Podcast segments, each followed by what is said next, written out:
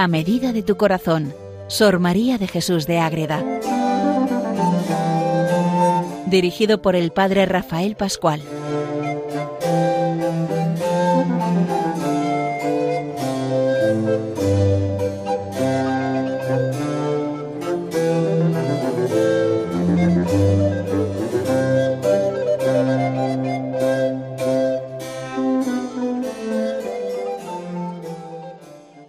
Queridos oyentes de Radio María, comenzamos un nuevo programa más dedicado a la gran mística mariana.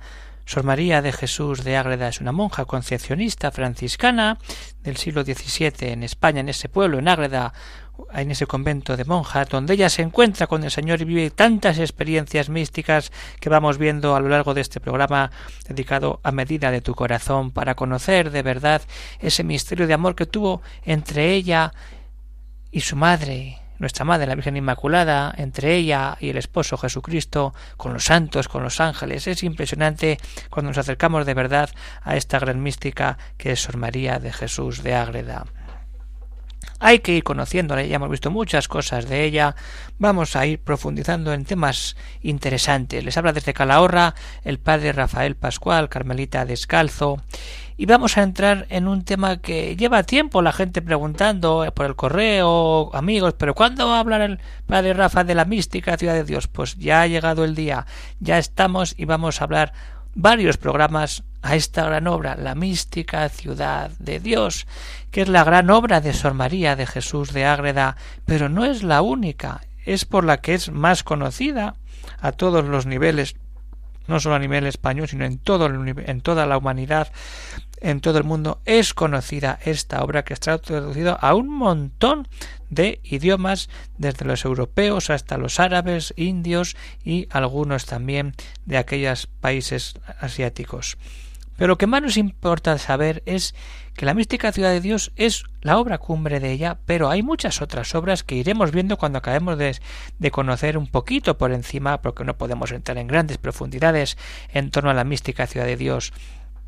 Pero ella también escribe otros libros como son las sabatinas, como son las leyes de la esposa, el jardín espiritual, eh, la escala para subir a la perfección, el epistolario con Felipe II, o sea, Felipe IV, perdón, y también todas esas pequeñas obras. Bueno, haremos viéndolas, pero lo importante es que por fin vamos a entrar en esa mística ciudad de Dios y los oyentes ya van a estar tranquilos, felices, porque vamos a entrar en la vida de nuestra Madre, la Madre Inmaculada que tantas gracias nos da cuando la amamos como verdaderos hijos. Y si encima empezamos a leer esta obra, que ya veremos cómo hay que leerla, porque ojo, es una obra complicada si no se tienen en cuenta algunas normas de lectura que ayudan y que facilitan la manera de adentrarse en este amplio texto.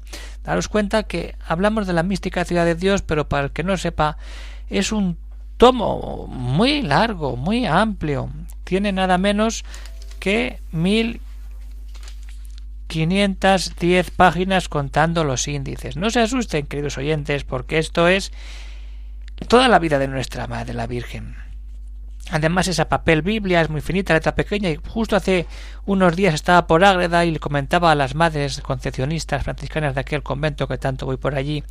Digo que es que me preguntan en la radio y amigos cuando hablo de cuando vamos a hablar de la mística ciudad de Dios, pero que la letra es muy pequeña, que no la pueden leer tan fácilmente. Y ellas también se dan cuenta que hay que pensar en hacer igual una posible edición en varios tomos, con una letra más grande, quitando las notas, pero bueno, es una tarea que vendrá, porque es un deseo de muchos oyentes de esta de esta cadena y de muchos devotos de Sor María que puedan leer con más facilidad de la mística ciudad de Dios. Vamos a entrar ya de verdad en una introducción general a lo que es esta obra. Ya iremos luego viendo en, siguientes capítulos la, evolución en la composición, el problema de la condena del mismo libro, el estilo literario para saber leer y saber lo que estamos leyendo, y luego iremos viendo qué partes tiene, como algunos capítulos importantes y todo aquello que nos ayude a encontrarnos de verdad con nuestra Madre, la Virgen Inmaculada. Pues muy bien, queridos oyentes, vamos a tener en cuenta que nos encontramos ante la obra más famosa, más elaborada y a la vez más polémica de Madre Ágreda. Tres adjetivos, famosa, elaborada y polémica, en sentido superlativo. La más famosa, lo acabamos de decir, es, que Madre Águeda es conocida por la mística ciudad de Dios aquí en Estados Unidos, en Italia y en cualquier lugar del mundo. Elaborada porque, como veremos, la compuso dos veces. Y polémica, pues porque, claro, aquí nos describe cómo es la definición, en cierta manera, de la Inmaculada Concepción, que diga esto una monja de clausura en el siglo XVII sin ir a clase de teología, como puso esto en boca de tantos teólogos que van a ver, pero como ya hemos visto en anteriores programas, la Inquisición va allí y no hay ningún problema porque como la Providencia tenía preparado ese libro había desaparecido porque se le habían mandado quemar antes un confesor. Es famosa, sí, porque por algo es conocida Sor María de Jesús, es conocida por esta obra y por eso, elaborada por qué? Porque está redactada en dos ocasiones la escribe, se la mandan quemar y luego vuelve a escribirla. Y es la más extensa en cuanto contenido y ante materia, porque es que es un... Aquí tenemos todo. Es, tenemos de todo. ¿Eh? es un manual de teología. Aquí tenemos los sacramentos, los dones del Espíritu, las virtudes, los votos, ¿eh? la Biblia, la Mariología, la Cristología, el Espíritu Santo, el amor, la misericordia del Padre, la, la angelología, la demonología. Tenemos prácticamente toda la teología está metida en esta gran obra que es la mística ciudad de Dios pero es a la vez la más polémica por ser la causante de una disputa que todavía hoy sigue sin aclararse del todo. Pero ¿qué pasa con Madre Ágata que el proceso no avanza? ¿Por qué no sigue?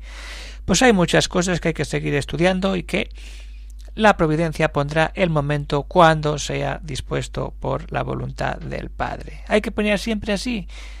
La eternidad sin fin nos espera, pero el día a día, claro, todos queríamos ver a Sor María ya beatificada y poder celebrar su fiesta de manera pública, pero bueno, el Señor tiene sus caminos y sus tiempos, y hay que esperar en Él y no esperar en nuestro propio deseo que nos complica, nos agobia y nos descentra del verdadero sentido que es seguir a Jesucristo y a su Madre, la Virgen Inmaculada. Entonces, queridos oyentes, ante todo nos encontramos ante una obra que es un compendio de Mariología, que es que es verdad cuando la leamos con calma, y animo a que la leamos. Ya veremos cómo hay que leerla, pero por lo menos tener, tenerlo como libro de, de apoyo para nuestra vida espiritual, para nuestra vida de formación, para nuestra devoción a la Virgen, vale para todo este gran libro que es la mística ciudad de Dios. ¿Es de fondo mariológico? Pues sí, pero hay que tener en cuenta que como tratado de Mariología no es un tratado normal, afín a la época, sino que no, porque no sigue el estilo de esos tratados escolásticos, sino que es la misma historia de la salvación, desde la concepción inmaculada hasta la asunción y coronación en los cielos.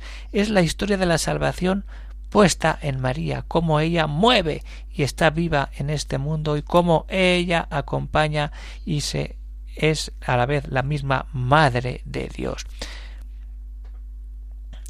No es por ello una mariología sistemática. Cuando vamos a un libro de teología, tenemos la parte bíblica, la fundación bíblica, luego que dicen los santos padres, los padres de los primeros padres de la Iglesia, San Agustín, San Cipriano, y tantas figuras que podemos conocer. El magisterio, los primeros concilios, los últimos, todo eso cuando vamos a la teología dicen, a ver, el dogma de la Inmaculada, el dogma de la Asunción, ¿eh? la Eucaristía, la confesión, pues cómo se fundamenta en la Biblia, cómo se fundamenta en la patrología, cómo se fundamenta en los documentos verdaderos del magisterio.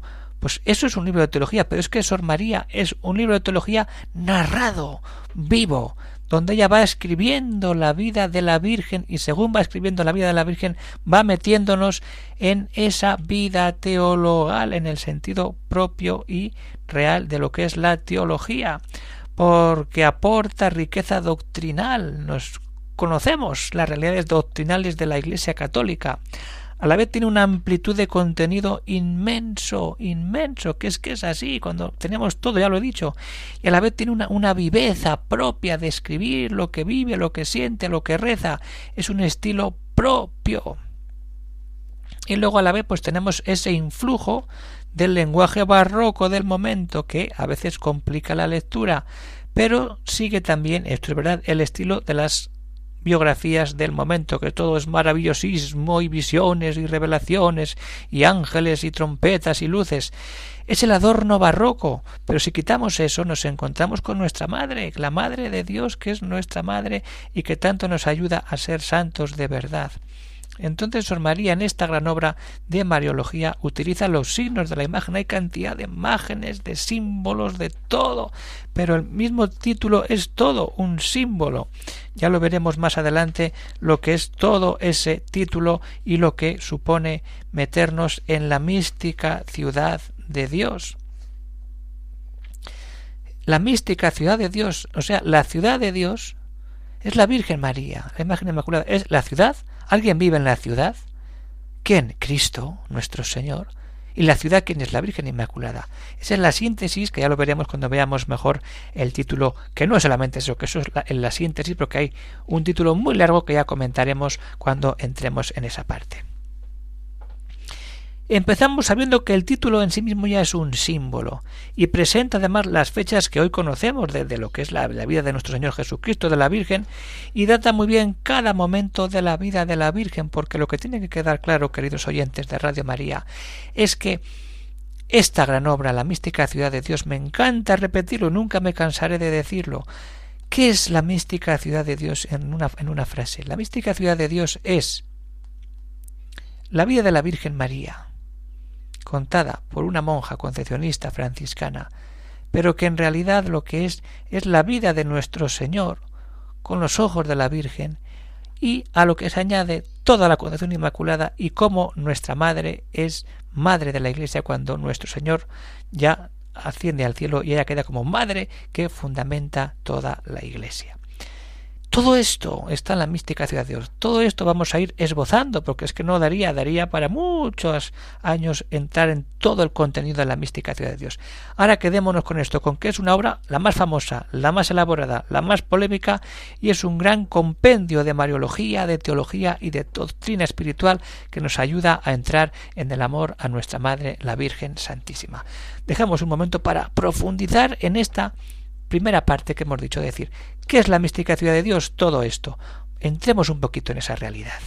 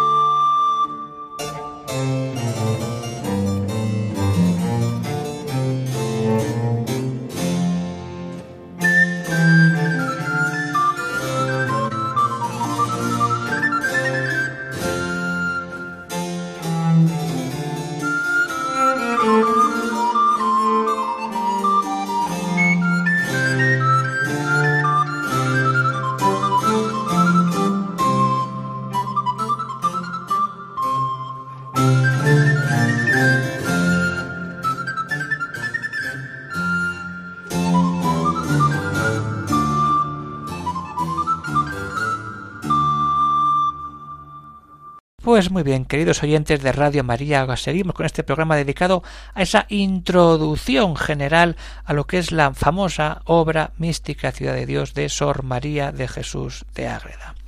Vamos a tener en cuenta como tres pinceladas para dar ya unas nociones básicas que ya hemos visto, pero en realidad vamos a ver qué finalidad tiene esta obra, cuáles son sus fuentes y a quién está dedicada. La finalidad es muy clara y es muy sencilla. Dar a conocer la profunda reverencia que el hombre debe al Dios eterno y a su reina y madre, la reina del cielo. Cuando leemos la mística ciudad de Dios nos damos cuenta que nos encontramos ante el misterio de Dios, ante el misterio de la Madre Inmaculada. Y entonces ante eso tenemos que tener una reverencia, entramos en lo secreto, en el misterio, en lo más sagrado, y la finalidad es dar a conocer de una manera sencilla, completa, todo lo que nuestro Señor vive, toda la vida de nuestra Madre Santísima, la Virgen. Entonces, cuando tenemos clara esta finalidad, podemos entrar luego en esas fuentes. ¿Dónde bebe Sor María? ¿Qué conoce? Por, ¿En qué se fundamenta ella para escribir esta gran obra? Ya hemos sabido que es una iluminación religioso mística. Ella en oración siente lo que el Señor y la Virgen le, le hablan y lo va poniendo por escrito a la vez tiene esa propia información de lo que ella lee. Tenemos en, en Ágreda pues su biblioteca, que está unida a la biblioteca actual, y ahí sabemos pues los libros de la época que leía, libros de espiritualidad, de comentarios bíblicos, de sermones, incluso también de Santa Teresa. Entonces, toda esa información que ella va teniendo, la experiencia misma de la vida, y la cultura que ya tiene, y como ya sabemos, tiene esos dones desde niña que conoce un montón de cosas, ¿eh? Y a la vez sus confesores le van diciendo esto significa esto, eh, conceptos, realidades, términos que ella va luego desarrollando, por ejemplo, la, unión hipostática, la unión, eso que Cristo es Dios y hombre verdadero, esa realidad en una sola persona, la del Hijo, toda esa realidad concreta.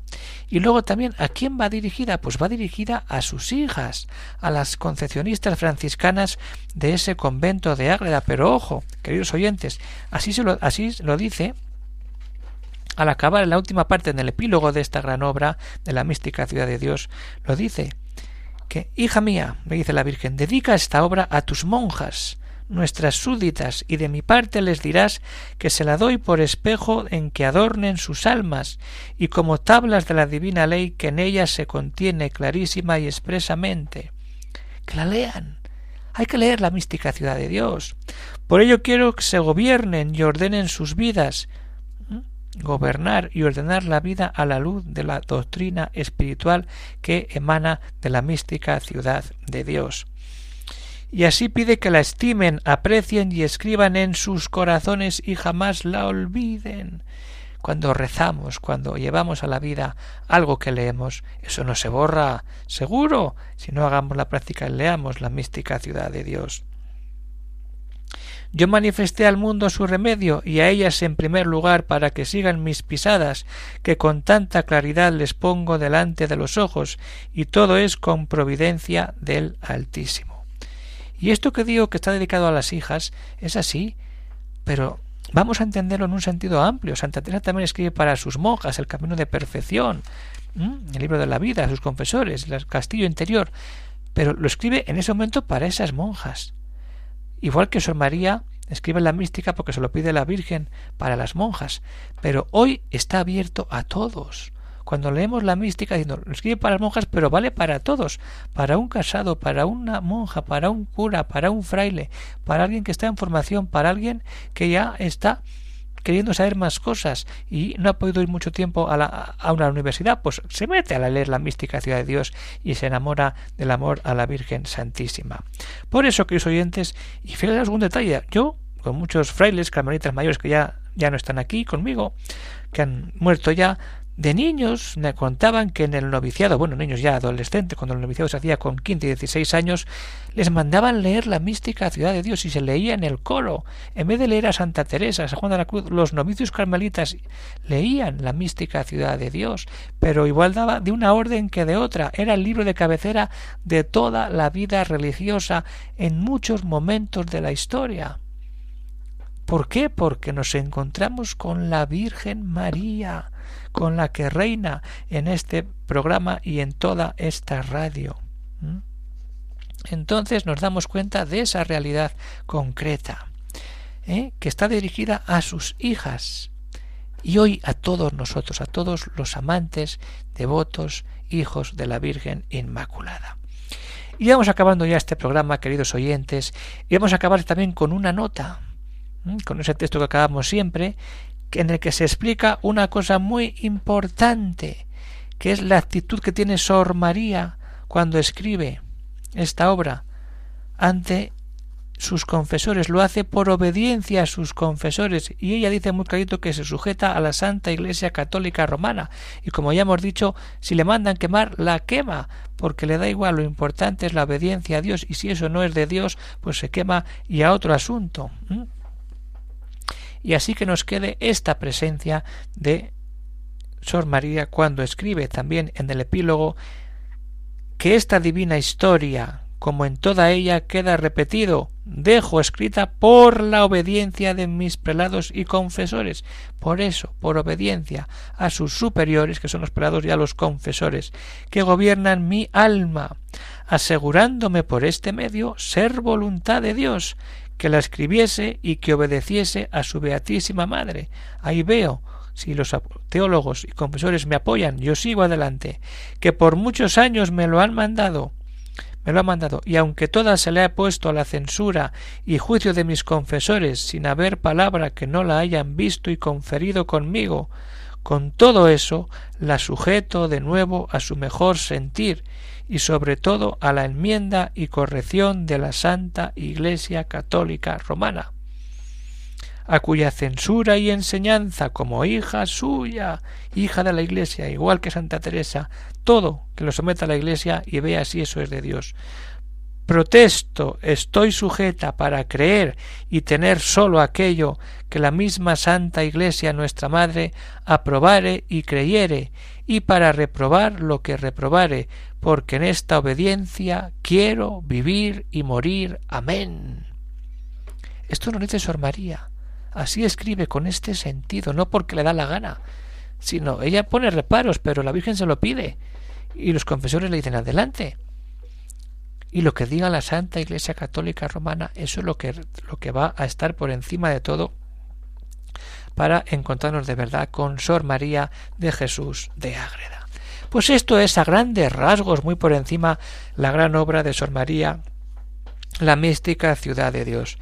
Y pueden salir dudas, pueden salir cosas, cuestiones, comentarios que, como van viendo los que les voy respondiendo con tiempo y con calma, porque alguna vez pues se me pasa ahí tarde a contestar, pues pueden escribir los oyentes a este correo electrónico agreda arroba radiomaria.es y ahí comentamos lo que quieran, cosas personales, cosas más generales y que pueden ayudar pues a dar a conocer mejor a Sor María de Jesús de Ágreda. Todo es para encontrarnos de verdad con la gran mística mariana, la gran, la gran monja concepcionista Sor María de Jesús de Ágreda. Pues se despide de todos los oyentes de Radio María el padre Rafael Pascual, Carmelita Descalzo, desde el convento de Calahorra. Un saludo a y que Dios les bendiga.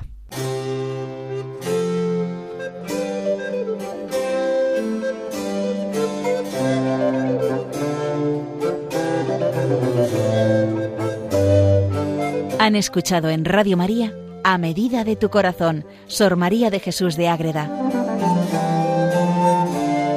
por el Padre Rafael Pascual.